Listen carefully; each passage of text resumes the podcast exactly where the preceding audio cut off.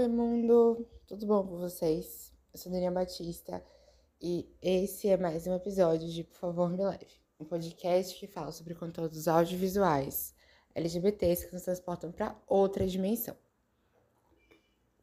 No episódio de hoje, a gente vai falar de uma série da Netflix que conversa muito com Dia das Mães, dia de hoje, e provavelmente vai dar uma devaneada um pouquinho, mas é sobre isso, tá tudo bem. O podcast é meu e a gente tem aqui para poder discutir sobre as coisas da vida. E tá tudo lindo. Bom, a série que eu trago para vocês hoje é One Day at a Time. Ela é uma sitcom da Netflix, ou Um Dia de Cada Vez. E a gente tem a história de uma família cubana e temos a matriarca e sua mãe, que também é matriarca da família, e a gente vê uma família de imigrantes cubanos que vivem nos Estados Unidos. E aí nessa família a gente tem a mãe, a avó e dois filhos. Uma adolescente e um pré-adolescente. Vamos a nominhos. Bom, a gente tem a Penélope, que é a mãe da Helena, e também a mãe do Alex, que é o jovem para adolescente mais novo. E temos a avó, que é a Lídia, representada pela Rita Moreno. Bom, desse grupo da família principal, eu acho que é legal a gente comentar que é uma família que tem seus percalços aí no meio do processo, porque acaba sendo uma família que tem rolês acontecendo a partir do momento que é, quando a gente pensa em famílias que acabam sendo latinas, muitas das vezes nas histórias a gente vê o contexto de pessoas que têm uma cabeça mais fechada, acabam sendo um pouco mais conservadoras. E aí a gente vê um pouco disso através da mãe da Penélope, que é a Lídia. É, a Penélope, ela teve os dois filhos que é a Helena e o Alex, sendo que ela é mostrado né, na história que ela passa por algumas crises de ansiedade e também depressão, se eu não me engano.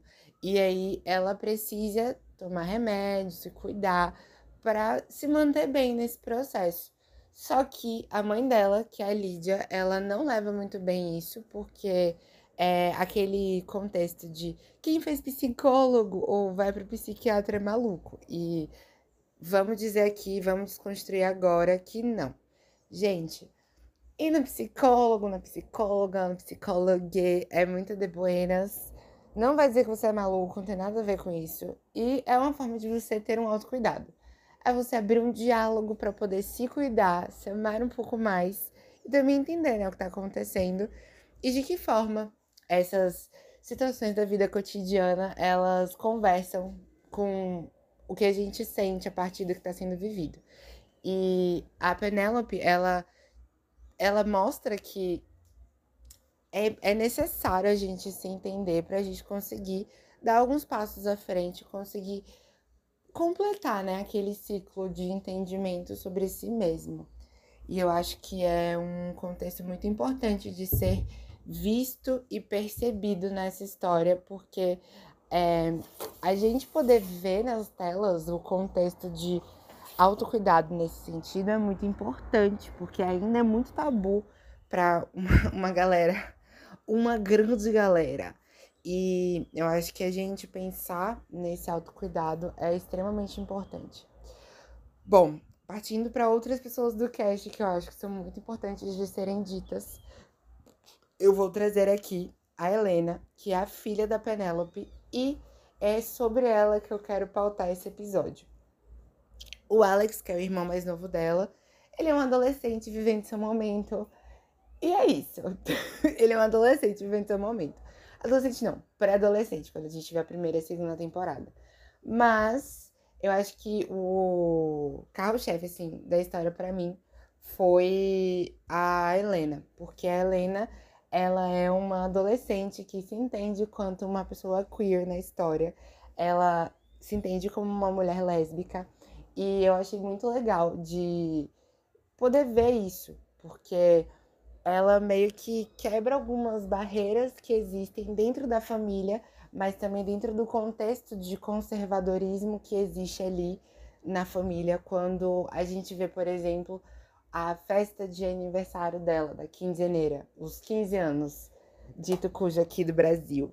Quando ela vai fazer sua apresentação, sua apresentação não, né? Quando ela vai comemorar seus 15 anos, ela não quer usar um vestido.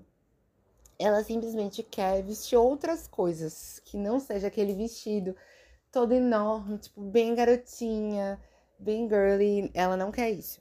E aí a, a avó a Lídia, ela chega no momento e fala: é, quando eu tive meus, meus 15 anos, minha quinzeneira, que eu vi minha roupa, eu me emocionei, eu chorei, porque eu tava tão, tão emocionada com a beleza da roupa que eu tava vestindo que eu não consegui controlar. E aí o episódio se passa e a gente vê aquela questão de por que será que isso tá acontecendo?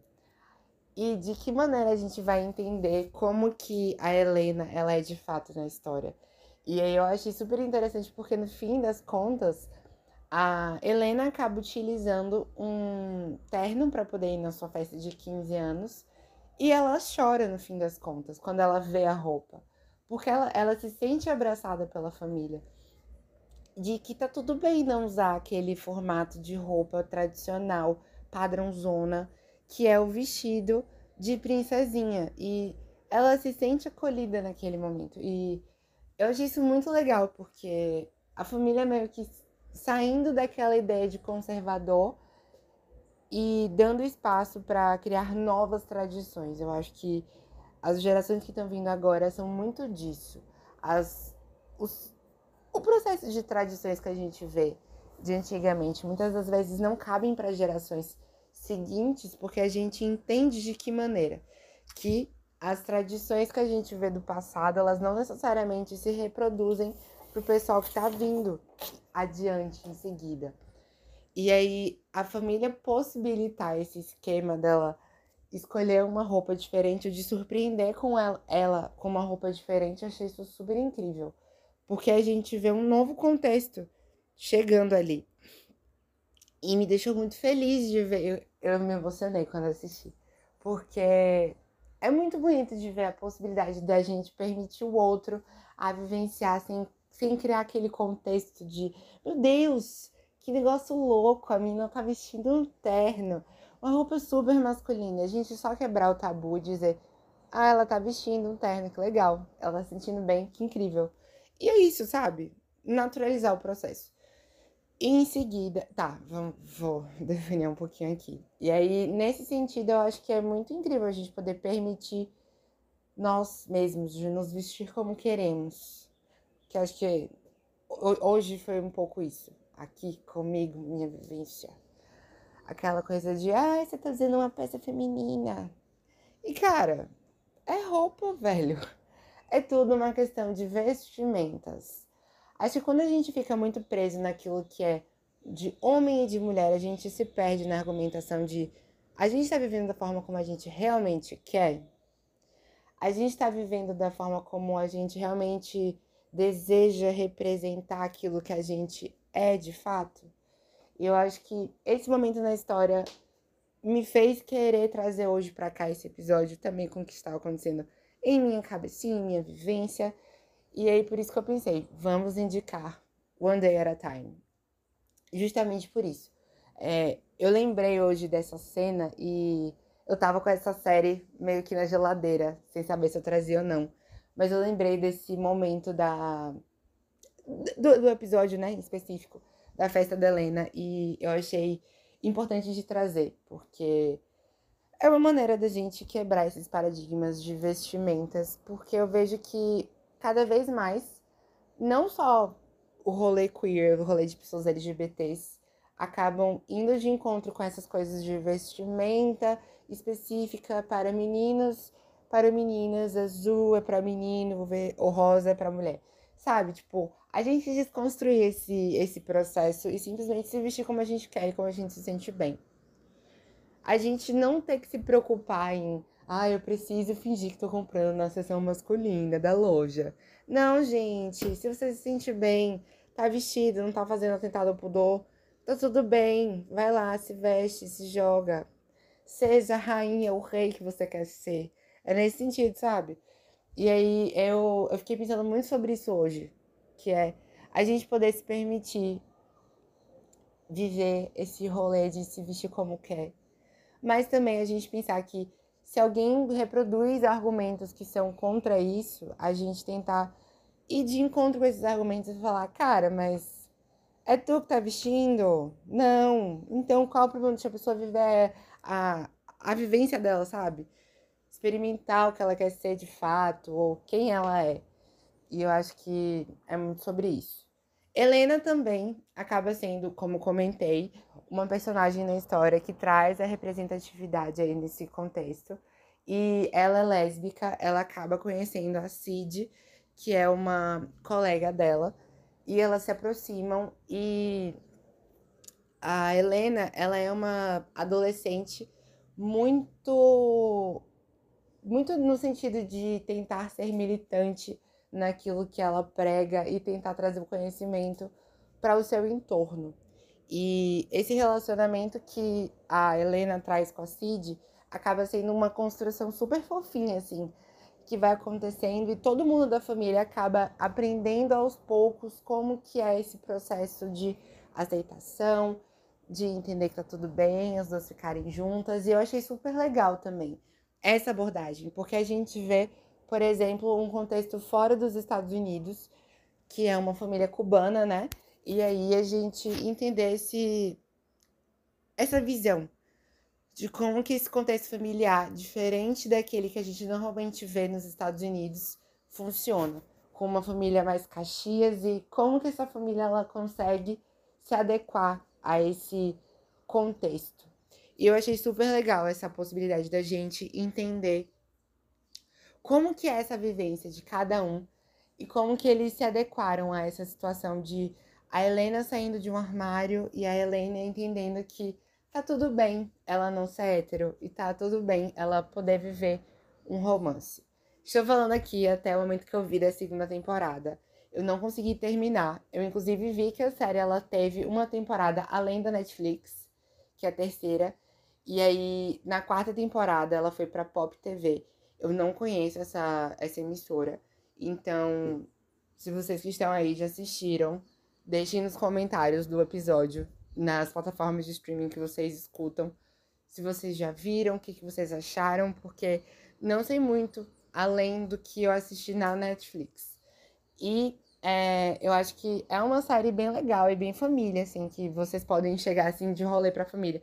Oi, vamos assistir isso aqui?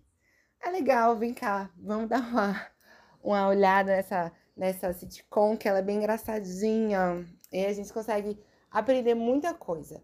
A gente vai de sanidade mental até rolê LGBT. E aí a gente aprende também sobre é, aquele contexto de valorização da família. E eu acho que é super legal esse contexto como um todo, a junção de ideias que acabam sendo trazidas em cada um dos episódios. Porque a gente vê como que é se colocar no lugar do outro em certos momentos. A gente entender os problemas que acontecem, não relativizar alguns dos que são trazidos e o que acontece quando a gente relativiza. E eu acho que é uma série bastante importante, assim, de ser vista. Desculpem a voz meio embargada, mas é sobre isso. E de buenas, tá tudo bem. É, partindo para a parte onde a gente vai falar da parte técnica, as notas que a gente acaba encontrando no Filmou, elas são da primeira, segunda e terceira temporada, 4,5. E a temporada 4, que é passada na Pop TV, ela tem a nota 4,1. Não tenho como opinar em relação à da Pop TV, porque eu não sei como ficou o formato da, da série. Mas espero que ela tenha continuado muito boa e espero que tenha dado tudo certo, porque a primeira e a segunda foram super legais, foram as que eu assisti. E eu acho que é um contexto super, super fofo, assim, de ser trazido. E a gente pensar também, né, de ser diferente não tem problema nenhum. A gente pode vivenciar nossas experiências e também a gente se entender como que é pra gente construir, porque aí eu trago um outro rolê de outro conteúdo LGBT que eu tenho pensado muito nesses dias, que é Estivone, que vem de Steve Universo. E a conversa que ela tem, eu acho que eu comentei no episódio com Guido sobre Steve Universo. É aquele contexto que é o que seria a vivência de Stivone no desenho. Ela é toda pautada num contexto de uma experiência. A, a existência da, da Stivone, que é a junção do Steven com, o, com a Connie, que é uma pessoa não binária, foi identificada como uma pessoa não binária na história. O, a junção, né, que vira a fusão entre Steven e Connie, é uma vivência. E é uma experiência que está sendo trazida ali. Então, vai estar tá certo, errado? A gente não sabe muito bem. Aquilo dele é uma experiência que precisa ser vivida para daí, ao fim, a gente saber se é o que a gente se identifica, se é o que a gente realmente acha que é o que a gente realmente é, sabe? Acho que alguém aí que vai me escutar vai entender o que eu tô querendo dizer. A gente poder se expressar da forma como quer, ser um pouquinho mais arco-íris e peidos de arco-íris bem felizes por aí, que muita gente se incomoda com esse fato. Por ser um pouco mais alegre do que a maioria das pessoas, e tá tudo bem. Como diz o um meme, um grupo de pessoas felizes, uma galera alegre, e tá tudo certo. Porque a gente tem as carrancuda, as kakura carrancuda, mas a gente também tem as kakura alegre, que vai fazer o rolê mais feliz. Mas a gente não é só sobre isso, tá? Vamos lá. A gente tem facetas quanto pessoas LGBTs, tá tudo lindo e maravilhoso. Por isso que é um grupo tão icônico e que precisa ser exaltado com muito orgulho. Um beijo no coração de vocês, espero que fiquem todos bem e que sejam felizes, icônicas e consigam, assim, ter uma vivência pacífica, tranquila, com muito aprendizado, porque eu acho que no fim das contas, é sobre isso. A gente aprender com cada um dos passos que a gente dá.